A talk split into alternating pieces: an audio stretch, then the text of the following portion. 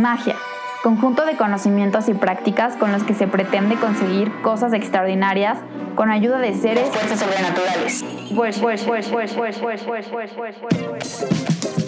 Acompáñame a descubrir una nueva definición de magia, donde no necesitamos nada sobrenatural, porque estamos rodeados de humanos y recursos extraordinarios. Yo soy Victoria Piedra y en este podcast te comparto verdaderas historias y experiencias mágicas, no solo mías, sino de muchos con los que he conectado y que han transformado mi existencia. Bienvenidos. Ese, ese me mama.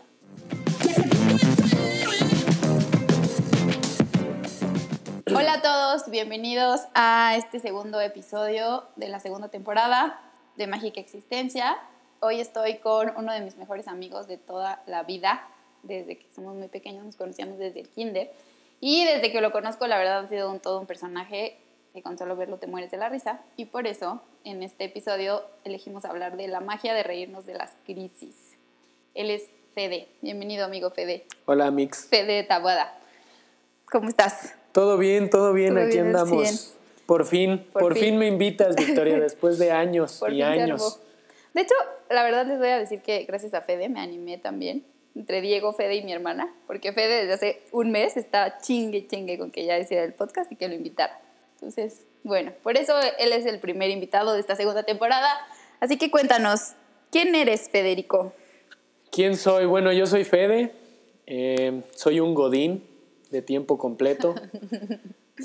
y hasta hace poco, entre mi mamá y unos amigos me, me, me insistieron en que empezara con esto de la, de la comedia, ¿no? Que decían, ay, es que tú eres bien gracioso, eres bien divertido, haces la fiesta como, como una gran fiesta. Parece la caja popular en vez de tu patio.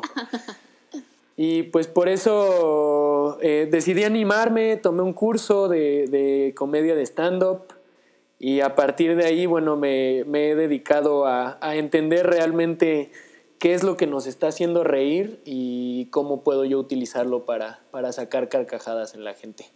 Ok, ¿por qué ha sido importante en tu vida o por qué, cuál ha sido tu percepción de la risa a lo largo de este tiempo? Porque sí, realmente yo desde que tengo memoria, o sea, sí realmente creo que todas las personas que te conocemos desde que éramos chiquitos, sí está cañón, o sea, es algo que tú traes nato, ¿no? No, me- no lo habías profesionalizado, no lo habías como enfocado, pero sí, sí es algo que tú traes, o sea, ahí Sí. está cabrón tu cerebro cómo conecta todas las ideas, siempre lo decimos, ¿no? Entonces, ¿por qué es importante reírnos?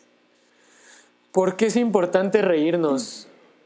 Creo que la risa y, y- y muchos comediantes de verdad, no como yo, eh, lo, lo explican de, de- de muy buenas maneras, pero la que me gusta más es, es una que utiliza mucho Alex Fernández, que dice que la comedia es un filtro de la, de la vida, es, es un lente con el que decidimos ver las cosas y enfrentar todo tipo de, de experiencias, ¿no? Desde crisis hasta buenas experiencias. Entonces, ¿por qué, ¿por qué es importante la risa? ¿Por qué es importante reírnos? Creo que es lo que nos da como sentido, nos ayuda, nos ayuda a explicar cosas que tal vez no comprendemos de manera completa y verlas desde, y, verlas desde otra perspectiva, ver, ver, ver cosas que, que si analizamos de manera, de manera seria, de, desde un punto de vista eh, como concreto, tal vez como la política, como la religión, como muchas cosas que, que vivimos como seres humanos, la muerte incluso, cuando, cuando lo vemos desde el punto de vista de la risa nos damos cuenta de, de cosas que no habíamos entendido de, de esos conceptos, ¿no? Y nos damos cuenta también de cosas que, que dentro de nosotros, de cómo nosotros podemos reaccionar ante ciertas si- situaciones y se convierte en, en ese filtro de, de cómo, cómo nos encaramos hacia, hacia estas experiencias. Ok, Antes de, antes de empezar a grabar el episodio platicábamos de, que, de esta necesidad que tiene el ser humano, ¿no? O sea, de reírse, de verle como otro lado a las situaciones de la vida cotidiana y cómo también esta, pues, este come- esta comedia o este, pues sí, esta sátira es el vehículo justamente como para descubrir estos nuevos puntos de vista, ¿no? Estas nuevas perspectivas. ¿Por qué, o sea, ¿Por qué tú crees o por qué consideras que es una necesidad del ser humano? yo creo que es, es como cualquier emoción humana. O sea, para nosotros como seres humanos es importante estar felices, es importante eh, sentir tristeza, eh, tener duelo en algunas situaciones, enojarnos en algunas situaciones, ira, todo, todo, tipo de emociones es, es, importante. Y la risa creo que es, es una más de, de, todas esas emociones que nos ayuda a, a, poder lidiar con lo que vivimos día a día y poder, eh, poder atravesar a veces situaciones difíciles, ¿no? O sea, no es, no es lo mismo vivir tal vez un, un, funeral, vamos, vamos ya así, temas deep, ¿no? Así, ya, luego, ya luego, luego, a la muerte. Y de aquí hablamos de Andrés Manuel, ¿cómo no? Aquí lo, lo, lo, importante, o sea, en un funeral podemos ver tanto a gente llorando como no falta el, no falta el grupito de gente que se está riendo, ¿no? Y se está riendo a veces como recordando experiencias con la persona difunta o cosas así. Y es, es una manera de lidiar en este caso con la muerte, de, lidiar con todo lo que vivimos, con todo lo que hacemos, nos ayuda a, expandir la forma en la, que, en la que nos desarrollamos ya como seres humanos y enfrentamos todo. Ok, ok. Me late, me late. Em, platicábamos de que a veces estas situaciones que escuchamos en la comedia, en en los memes, en estos videos chistosos de Facebook, de TikTok o lo que sea, eh, nos podían hacer sentir también como identificados con esta realidad, ¿no? Que muchas veces satanizamos mucho a la vergüenza o a la ridiculización, cuando en realidad lo que nos hace reír es que es algo que a mí también ya me pasó o algo que le pasó a alguien que yo conozco. Entonces creo que esta facilidad o esta necesidad que tenemos los seres humanos de, de reírnos o de hasta cierto punto burlarnos de ciertas situaciones, pues viene de esto de también ver que alguien más está pasando por una situación difícil como yo y, que no nada más es tirarte al drama, ¿no? Exactamente. De hecho, algo, algo importante y algo que me gusta mucho eh, compartir es, es la definición como tal de la comedia. O sea, la, la comedia se define como tragedia más tiempo. Es decir, algo malo que te sucedió a lo largo del tiempo pues ya te va a dar risa, ya no lo vas a ver como algo malo, ¿no? Y es como la manera en la que superas algo que sabes que lo superaste. Cuando ya te ríes de esa situación, dices, ah, bueno, o sea, no fue tan malo, seguimos aquí, ¿no? Y seguimos riéndonos. La, la, la, comedia, la comedia siempre va a ser verdad y dolor. Entonces, eh, la, la, vergüenza es parte del dolor y parte de la verdad del ser humano, ¿no? El ser humano siempre va a tender a, a, a cagarla. O sea, vamos a atender a qué pasa cuando vamos caminando por la calle y nos tropezamos. O sea, lo primero que hacemos en vez de sobarnos, en vez de llorar, en vez de cualquier cosa, es voltear a ver si alguien nos vio. Claro. O sea, ¿y, por qué? Porque si alguien nos vio, eso significa que esa persona se va a reír. ¿Y por qué sabes que esa persona se va a reír? Porque tú harías exactamente lo mismo en esa situación. O sea, y te ríes porque dices, qué bueno que eso no me pasó a mí, porque me pudo haber pasado, o sea, estuve pasando por ahí hace dos segundos y si me hubiera pasado eso, hubiera sentido la misma vergüenza que él está experimentando. Y justamente es esto de poder empatizar con el otro, ¿no? También como esta, esta conexión genuina de humano a humano, eh, que ahorita como es como el siguiente punto que queremos tocar, como cómo tirar o un poco de los pedestales a estas grandes figuras, ¿no? Porque creo que algo que, no, que más en el mexicano pasa todo el tiempo. Pasa algo, una crisis, este, una situación eh, complicada, política, social o lo que sea, y a la media hora ya hay millones de memes sobre la situación, ¿no? Entonces, cómo también nos ayudan justamente como a tirar de estos pedestales a las figuras de autoridad morales o a nuestros padres o a nuestros jefes, poniéndolos en, lo, eh, en el nivel igual de a ti también te pasan cosas que al, al, tiempo se convierten en cosas, en anécdotas chistosas, ¿no? Incluso, incluso nos pasa a nosotros mismos, o sea, nos tiramos del mismo pedestal en el que creemos estar. O sea, creo que es, es parte del, del éxito que, que ha sucedido con el stand-up en México. Digo, el stand-up tiene una historia tremenda, una historia que, que, va más de 50 años en, en el pasado Pero en México creo que es algo, algo relativamente reciente y no, no reciente de que se haya hecho, sino reciente de que tuvo el éxito ¿no? que tiene hoy en día.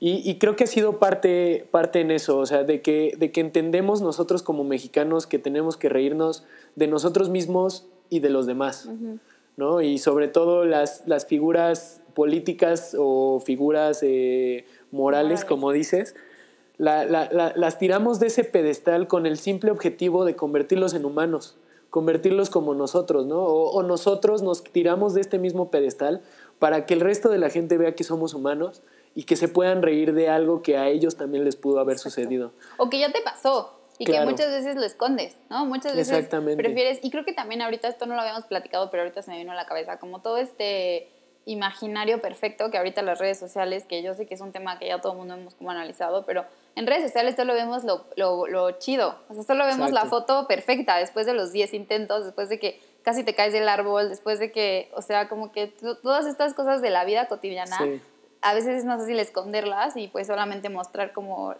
el último, o sea, la última toma de lo más divertido, ¿no? Digo, perdón, de lo más, de lo perfecto, o sea, ya lo bonito, lo, Sí, lo que, lo que salió bien. Ajá, exacto. Y, creo que ese es, e, e, ese es el detalle ya de nuestra sociedad. O sea, vivimos en un punto en el que dependemos mucho de la apariencia o, lo que damos a, expresar a los demás.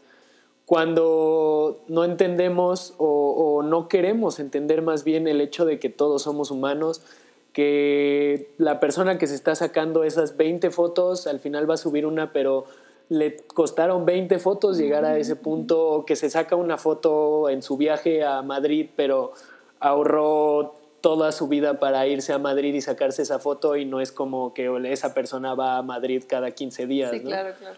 O sea, creo que es, es parte importante la, la, comedia aquí de entender que, que esa, esas personas tampoco somos, somos reales, somos humanos. O sea, las personas que damos o los personajes que creamos en redes sociales están hechos también para romperse y la comedia trata de, de, empujar hacia ese punto, ¿no? O sea, incluso llegan a decir mucho que la comedia incomoda y es justamente por eso, porque trata de la verdad y trata de convertir a la gente en humanos. O sea, te incomoda porque, porque te sientes identificado o, o porque sientes que están atacando a alguien que tú creías perfecto. Entonces empieza a chocar en tu mente y, creas como una realidad alterna donde dices, o le creo al comediante o le creo a, la persona en el pedestal. Entonces es, es, ahí, creo que, creo que nos moveríamos ya a otro punto de, de cuál es ese límite, ¿no? o sea, ¿dónde, ¿dónde, llegas a decir, eh, está bien reírme de él y está bien reírme de él? Pero no está bien lo que está diciendo esa persona. O sea, creo, que, creo que algo que no entendemos, y mira ya el perrito allá ya está opinando lo mismo. sí, hasta qué punto lo políticamente correcto es correcto o incorrecto, ¿no? O sea, como que creo que la comedia de pronto llega a caer en este punto de, mm, de no es correcto, o sea, o políticamente no deberíamos estar hablando de esto desde este enfoque. Exactamente, y, y el punto aquí es ¿Por qué le damos tanta información, eh, o perdón, no información, más bien tanta importancia a, un chiste, ¿no? O sea, en redes sociales a cada rato queman a, cualquier comediante por cualquier chiste que tire, sea de pedofilia, sea de política, sea de pobreza, sea de lo que sea, por cualquier cosa lo queman, ¿no? Eh, y el comediante normalmente se escuda en el hecho de decir, pues yo soy comediante y a eso me dedico. Claro. O sea, yo, yo no me dedico a darles charlas motivacionales, yo no me dedico a hacerlos mejores personas. Mi único objetivo profesional es que ustedes se rían. y, y, si tengo que recurrir a esto, bueno, pues e, es porque yo quise hacerlo, ¿no? O sea, no es como un... Andrés Manuel me está pagando para tirarle carrilla al PRI. o sea, que podría ser, ¿no? Pero, Sería un gran negocio. Digo, eso ya es otra cosa, que, que no que, está totalmente fuera del lado de la comedia, pero el punto es también entender que el límite de la comedia está en el hecho de entender que todo es comedia y que son chistes y, que si tú cuentas un chiste de que matan a un niño, no estás matando al niño. o sea, ¿Por qué, ¿Por qué te enojas con el comediante por decir eso y no te enojas con el asesino del niño? Claro, claro, claro. ¿No? O sea, el, el, el, el tema es que nos incomodan tanto algunas cosas que preferimos no decirlas. Entonces, cuando alguien las dice, y sobre todo cuando alguien las dice de manera cómica, creemos que está mal. Sí, sí, sí. Es que está cañón, o sea, lo que, es lo que platicábamos, ¿no? Es como esta delgada línea que creo que es como el debate interminable y pues ahorita obviamente no, no vamos a, a, a como resolverlo, pero pues en dónde termina este esta burla, este, esta, de que hay una situación grave que está sucediendo en, en el mundo, en el país, en, en México, con, con, las mujeres o con los niños, o shala, shala, y dónde comienza este, pues esta comedia también, o esta, claro. o esta profesión, o esta nueva profesión, o esta nueva forma, o esta forma diferente de ver la situación, pero con otros lentes, ¿no? O sea, claro. ¿qué pasa ahí? Yo, yo, creo que viene muy relacionado a que eh, creemos normalmente, o la, la, sociedad, como sociedad creemos, que la comedia está hecha para burlarse. Okay. O sea, la comedia solamente está hecha para a veces menospreciar a los demás o, o simplificar mucho escenarios muy complejos, ¿no? O incluso que existe solamente como un mecanismo de defensa para no tratar temas reales, mm. cuando en realidad es solamente un complemento a. O sea, si hay un tema real, un tema social de interés muy grave y un comediante lo, lo aborda, no lo está abordando con el hecho de decir, ah, yo quiero hablar de este tema porque es el tema social del momento y porque eh, es, este tema es muy importante y lo que yo voy a decir aquí es lo que yo creo y es la importancia y es la verdad de, de, las cosas. O sea, simplemente es como, si hay un tema importante, pues yo quiero hablar de él también. O sea, no, no, no, no se trata de que, de que el comediante crea todo lo que dice, ¿no? Okay. O de que la gente crea en todo lo que, todo lo que se dice de manera cómica.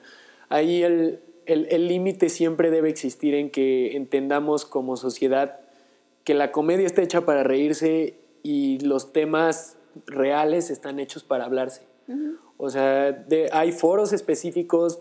Si, si, no quieres escuchar a alguien hablando de pedofilia, pues no, es, no escuches a un comediante o pon tú uno. Si quieres escuchar más bien a alguien hablando de pedofilia, pero que no se ría de la pedofilia, uh -huh.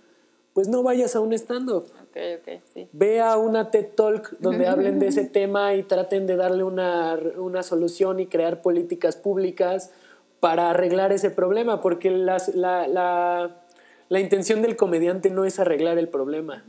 A lo mucho puede ser darle visibilidad, pero se trata simplemente de reírse de las cosas y de que hay dos caras en esta moneda, o sea, hay una cara que es la cara cómica y una cara que es la, la seria, ¿no? Y y, y, cuando le damos más importancia a la cara cómica que a la cara seria, es donde como sociedad estamos fallando. Okay. Porque es cuando quemamos comediantes o quemamos gente que hace stand-up, que hace sketches, que hace cualquier tipo de mm. comedia, en vez de quemar a la gente que realmente está haciendo el mal a la sí. sociedad. Sí, sí, sí, ya te entiendo.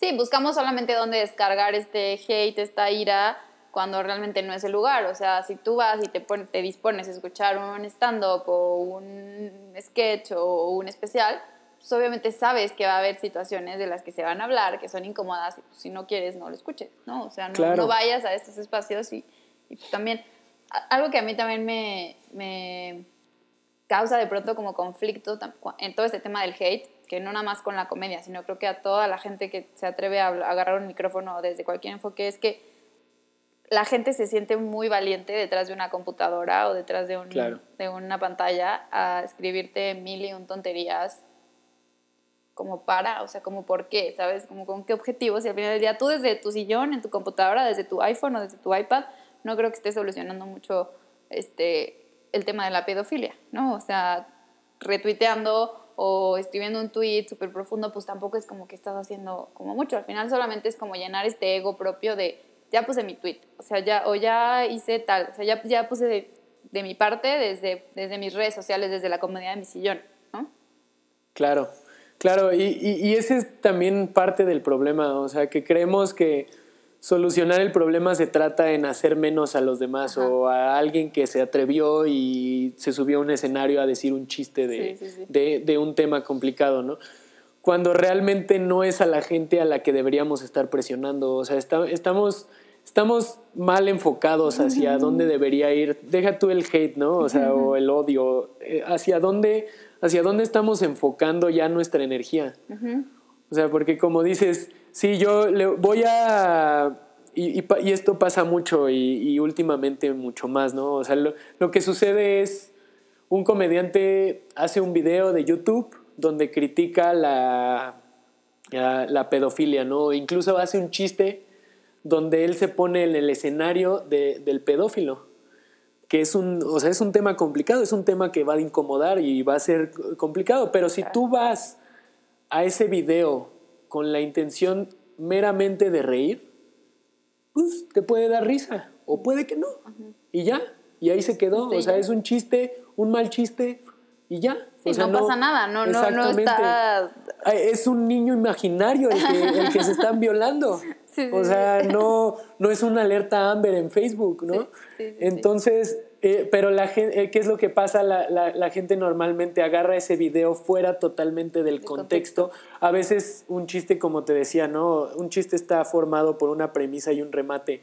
Muchas veces solo agarran el remate y entonces pierde todo el sentido cómico lo que, lo que esta persona está diciendo y se convierte solo en un, eh, eh, en un argumento incluso a veces de odio. Y la gente dice, no, esto es lo que dijo tal comediante, no, esta persona odia a los negros, odia a los pobres, odia a los niños, odia a la iglesia, odia lo que sea, ¿no? Y no, y no se dan a la tarea de decir, bueno, a ver, malo que esa persona estuviera dando una TED Talk de ese tema y estuviera eh, diciendo exactamente lo que dijo esta persona. Claro.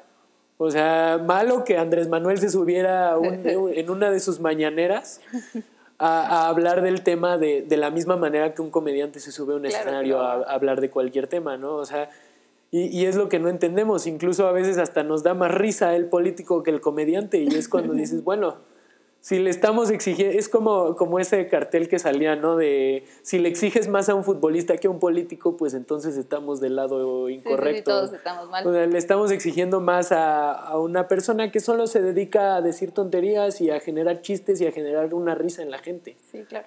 Y a mí me gustaría pasar como al siguiente tema que hablábamos de este proceso fisiológico, ¿no? Porque si neta es importante, me contabas como de lo que sucede eh, en el cerebro cuando cuando tienes pues, estos momentos de risa, ¿no? Que ahora que, que lo pienso como con más detenimiento, pues sí es súper importante, neta, creo que a todos en algún momento del día, un día pesado, un día difícil, un día en el tráfico lo que sea, como tener estos breaks de risa. Yo, yo te decía, para mí es una especie de meditación, porque estás con todos tus sentidos, o sea, no puedes no estar. Si te estás riendo algo, tienes que estar escuchando, imaginando, y sintiendo, porque si no, no te va a dar risa, obviamente, ¿no? Entonces también es un proceso súper chido de conectar con el, con el momento presente. Exactamente. Y, y, es que este, este proceso fisiológico, la verdad es que lo leí hace poco y la verdad es que sí está bien bonito.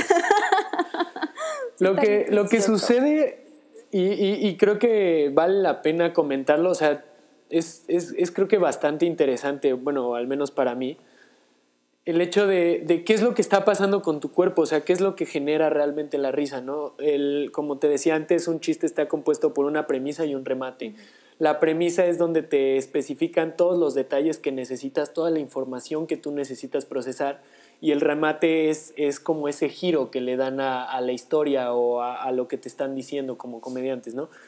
Entonces, ¿Eso cómo, cómo se transmite al, cuerpo humano? Básicamente, cuando el comediante está dando la premisa, te está llevando en un camino, ¿no? Está, está generando ciertas conexiones en tus neuronas que dicen, ah, bueno, eh, el punto A con el punto B tiene sentido, tiene sentido, el punto C también tiene sentido. Entonces empiezas a generar estas conexiones neuronales hasta, el, hasta el punto donde el comediante decide romperlas, que es cuando llega ese remate el remate es algo inesperado. Si tú, si tú ibas en este caminito, en este sendero, de repente el remate básicamente lo que hace es cortarte esas conexiones y te las corta tan de jalón que el cerebro trata de, reconectar lo más que puede, de agarrarse de donde puede. Para hacer esto, el cerebro necesita oxígeno, entonces le, le corta el aire a los pulmones y por ende los pulmones necesitan generar más aire y entonces se genera la risa, como tal. este, e, ese es como el, proceso fisiológico detrás de la risa, que, es lo que, es, lo, es, lo, que genera también o lo que trata de generar cada chiste, como romperte las conexiones que tú estás, que tú estás generando en ese momento. a, a, veces por eso nos da tanta risa algo inapropiado en un, en un escenario totalmente serio, ¿no? En un funeral, si te empiezas a reír, es porque tus conexiones neuronales están hechas como para que tú vayas siguiendo el camino del funeral, ¿no? De sentir, sentirte triste, de, darle el pésame a la gente, de, de mantener como cierta etiqueta.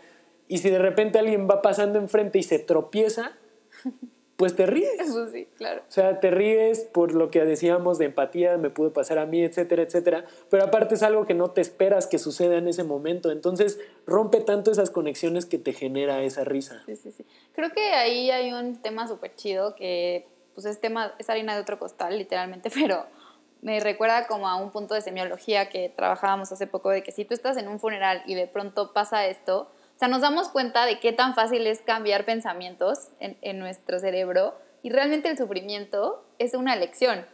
O sea, sufrir por una situación es una elección, es un pensamiento que tú estás decidiendo meter en tu cabeza y ponerte a sufrir por esa situación y que se puede cambiar en cuestión de segundos, ¿no? Entonces creo que aprender a reírnos de las crisis es como este como esta herramienta que podemos, que sabemos que tenemos todos al alcance de la mano, les pasamos el teléfono de Fede, si están en un funeral, en un momento triste, Fede, les, da, una sesión de un payaso, ya saben. no, pero sí como esta, esta herramienta que todos, que tenemos todos los seres humanos al alcance de, de, la mano de decir, realmente el sufrimiento es también un cuento que nos contamos, ¿no? Es este, este pensamiento que elegimos y por eso es como importante poder reírnos de estas crisis sin perder este duelo, sin perder este respeto, sin realmente obtener este aprendizaje, pero sí realmente poder no tomarnos tan en serio la vida, no, no tomarnos tan en serio las, las, situaciones. Obviamente depende de quién sea el funeral, ¿verdad? Pero si es de una persona que no es tan, no es tan cercana, pues no, pasa nada, ¿no? Sí, claro, o sea, si es de, del tío que te va a heredar los terrenos, pues sí estás, estás bien feliz, ni siquiera te agüitas. Pero, y, creo que ahí con lo que dices de que el sufrimiento es una elección, aplica, es, aplica todo esa, esa frase, porque cuando tú decides ver un video de comedia o cualquier video, tú decides cómo sentirte. Tú decides si te vas a incomodar, tú decides si te vas a ofender, si te va a hacer enojar, si te va a hacer sufrir, si te vas a reír. ¿No? O sea, al final de cuentas el comediante lo único que intenta de todas esas emociones es que te rías. Que te rías. Pero tú decides al final de cuentas cómo tomarlo, ¿no? O sea, platicaba hace poco de, un chiste que tiene un comediante que se llama Billboard, que es sobre, sobre Michelle Obama, mm. que explica que, realmente sacó toda una gira de pláticas motivacionales y, y no entiende él, ¿no? Dice, no entiendo de qué va a tratar este, esta plática eh, motivacional, si de conseguir a un marido exitoso o, de qué va a tratar, quién le va a abrir esa, esas conferencias, el esposo de Oprah. Entonces ahí platicaba de ese chiste con un amigo que le gusta mucho la política o que está muy metido en ella y él totalmente en sus cabales decidió en vez de tomarlo como comedia ofenderse. ¿Por qué? Porque dice, es que tú no sabes todo lo que a Michelle Obama le costó llegar a donde está y todo el trabajo que le cuesta. Y dices, pues sí, o sea, como a cualquier persona le pudo haber costado, como a, cualquier persona de la que te puedas burlar, eh, le, pudo haber costado, pero es de lo que hablábamos hace rato, ¿no? Se trata de convertir a estas personas en humanos. Exacto. ¿No? Y, no, se trata de menospreciar todo lo que hizo más allá, o sea, es solamente convertirla, bajarla de ese pedestal que todos la tenemos, porque Michelle Obama es una gran mujer, evidentemente, o sea, la bajamos de ese pedestal solo para poder reírnos de ella y con ella. Y ya después de eso, bueno, ya regresa a ese pedestal. Y que no le va a quitar toda su trayectoria, ni que sea este, esposa de de Obama ni toda la, todo el éxito que tienen y que sus shows o sus conferencias seguro estar increíbles. O sea, solo es como este momento de, de es igual a mí, ¿no? Es, es, es, somos dos personas, somos humanos, somos humanas igual que ella y, y está bien, o sea, no pasa nada. Exactamente, o sea, y que todos al final de cuentas pues somos humanos y, y, tenemos esta necesidad de reírnos y de, y de encontrar las maneras de explicar algo más divertido de lo que, de lo que realmente es. Y como lo que tú me decías, ¿no? Que se me hizo como súper real, que también, a mí la verdad es un tema que yo sigo procesándolo, no, no sé por qué me cuesta tanto trabajo, pero, pero es, pues la comedia al final solo es comedia, ¿no? Yo no soy una consumidora fehaciente de la comedia, pero sí de pronto cuando escucho ciertas cosas y digo, no, ma, qué, qué, qué, brillante, ¿cómo se les ocurrió hacer un chiste de esta situación, ¿no? Digo, sí, digo, wow, sí está cañón. Pero al final del día solo es eso, solo es comedia. Exacto. está bien.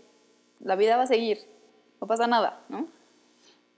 Exactamente. Y creo que ahí es, es importante entender también el hecho de que, pues al final de cuentas, creo que la comedia como, como la música, como la literatura, como el cine, es otro tipo de arte. Un tipo de arte creo que muy distinto, o sea, no es más ni menos que otros tipos de arte, obviamente, solo es otro tipo de arte. Y, o sea, entender que también tiene su estructura, tiene sus reglas, tiene sus normas, tiene su, forma de, de, generarse, ¿no? Pero al final de cuentas solo es eso. O sea, si alguien canta una canción que se convierte en el himno de un pueblo, es porque el pueblo decidió que esa canción se convirtiera en su himno, ¿no? No porque la canción, cuando la escribieron, dijeron, a huevo, güey, esto va a ser el himno del Salvador. No, o sea, realmente no, no, no, no se trata de eso. O sea, nadie dijo que, que, Living la Vida Loca de Ricky Martin se iba a convertir en el himno de Puerto Rico. Sí, claro, claro. O sea, y él no la compuso con el objetivo de que se convirtiera como en, en un, algo tan impactante para la gente, ¿no? La gente decide al final de cuentas cómo tomar, cómo tomar el arte y, qué bandera ponerle a todo. Y ese es el, verdadero problema de por qué la comedia la, satanizan tanto. O sea, ¿por qué si alguien hace un chiste de esto, ah, eres malo, e, eres una persona mala, piensas mal y te vas a ir al infierno, ¿no? Sí, sí, sí.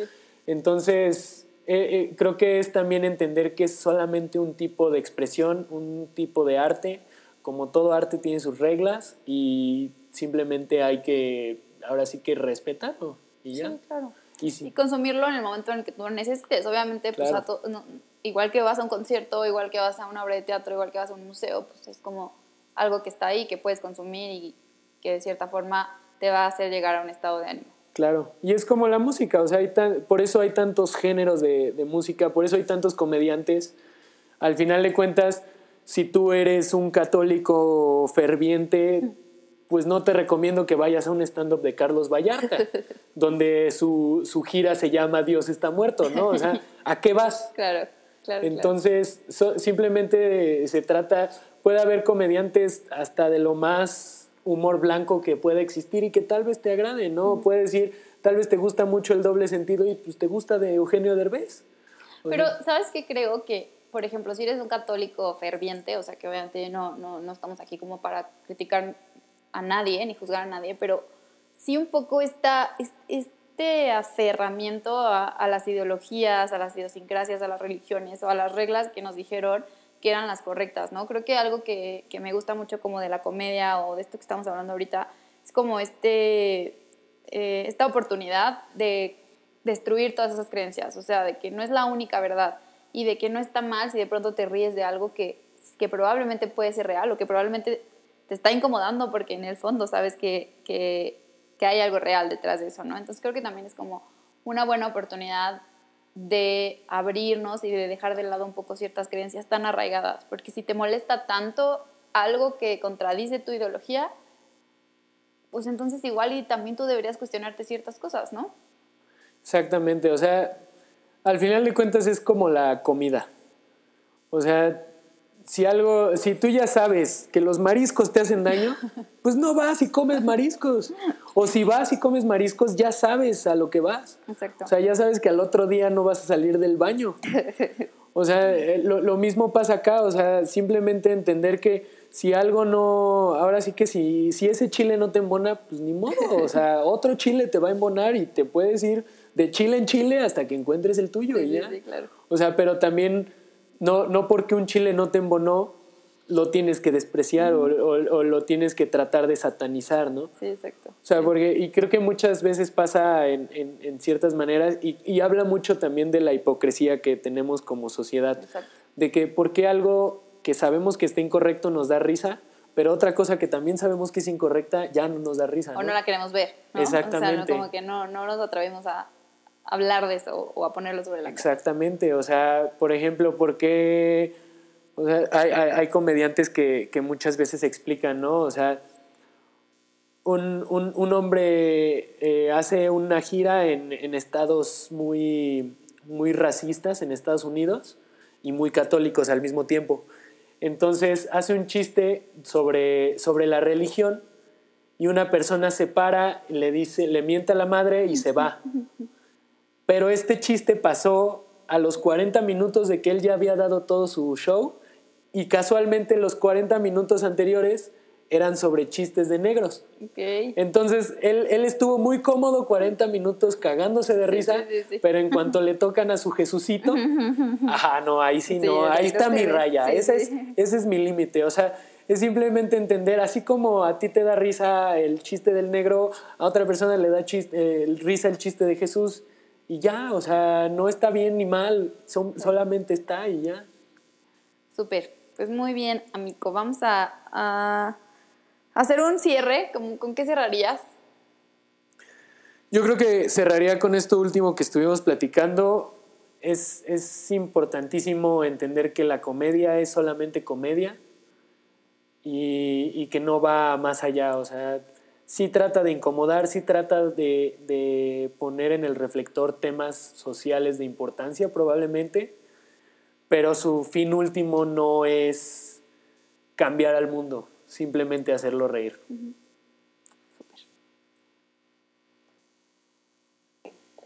Bueno, vamos a pasar, vamos a pasar a las preguntas que le hacemos a todos los invitados en este podcast. Puedes contestar lo que se te dé la gana. Eh, es un espacio libre, así que la primera es, ¿qué es para ti la magia? David Blaine. Es, eso es la magia para mí. El, es, es- es la ilusión, yo creo. Es la, la- la forma de distraer a la gente para dar, sorprenderla después. A ver, explícanos quién es David Blaine para los que Ah, a lo mejor no sabemos. Para los mortales, Para los es mortales. como nuestro nuevo Jesús. Ah, no.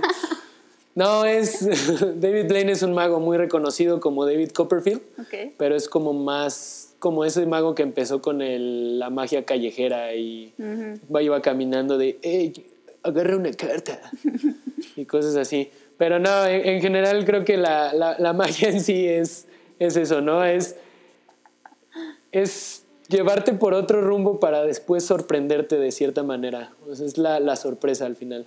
Ok, me.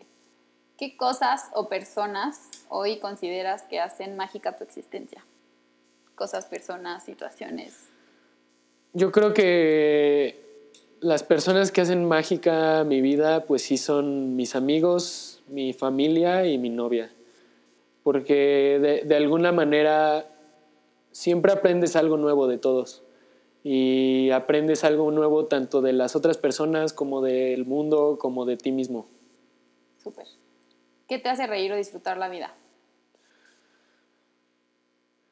Pues todo, Sí, a ti todo. todo, todo se puede convertir en un chiste y todo, de todos nos podemos reír al final de cuentas porque pues sabemos que eso venimos, ¿no? A, a reírnos y pues a no acongojarnos de, de lo que sucede en el mundo.